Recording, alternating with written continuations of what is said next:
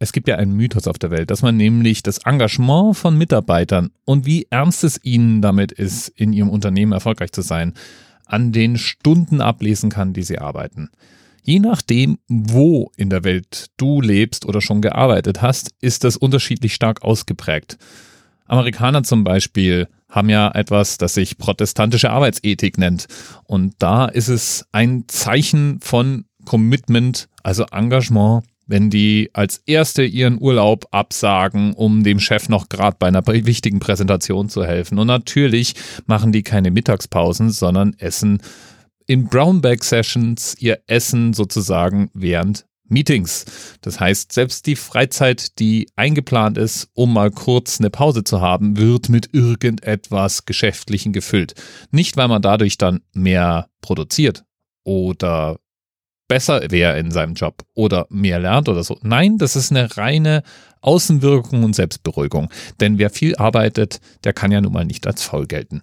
Jetzt gibt es da eine gewisse Hackordnung. Ich arbeite ja in einem Unternehmen mit Sitz in den USA. Mein Chef ist Amerikaner, einer der weitgereistesten und aufgeschlossensten Amerikaner, die ich je kennengelernt habe. Und trotzdem schluckt der jedes Mal wenn er mit den Urlaubszeiten, den Freizeiten und, sagen wir mal, europäischen Gepflogenheiten konfrontiert wird, die ja hier nun mal gelten. Amerikaner, die nicht unbedingt erfahren darin sind, mit Europäern umzugehen, verwechseln das dann eben auch gerne mal mit Faulheit weil in den USA hat man eben keine sechs Wochen Urlaub, sondern zehn Tage. Und von diesen zehn Tagen gehen ja fünf schon mal dafür drauf, dass man während Weihnachten und Thanksgiving sich mit seiner Familie beschäftigt. Und die anderen fünf werden auch gerne mal vom Unternehmen unterstützt, gespendet, nicht genommen oder gehen drauf, weil man zu lange krank ist und irgendwann dafür Urlaubstage nehmen muss. Und das ist etwas, worüber sich Amerikaner anscheinend auch erstmal gar nicht beschweren. Das ist einfach kulturell eingeübt, könnte man so sagen. Ja, und die schauen sich dann eben Europäer an und haben das latente Gefühl, dass sie irgendwas falsch machen. Und ich finde, sie haben verdammt nochmal auch recht damit. Sie machen irgendwas falsch, denn es wäre ja nicht so, dass wir in Europa in irgendeiner Form weniger produktiv wären als die Amerikaner.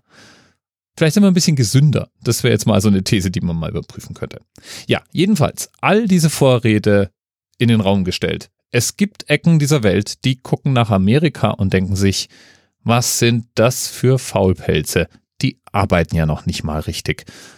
Auf so einen Kulturraum weist uns Themenpate Eri heute hin, nämlich auf das 996-System, das in weiten Teilen Asiens, ganz besonders aber in China gilt. Dort gibt es nämlich keine 40-Stunden-Woche. In China arbeitet man noch ernsthaft, nämlich von 9 bis 9 an sechs Tagen. Das macht, zum Nachrechnen, 6 mal 12 Stunden.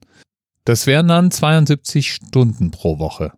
Ja, die arbeiten praktisch doppelt so viel wie wir. Gesund ist es sicher nicht. Als Europäer schüttelt man da den Kopf.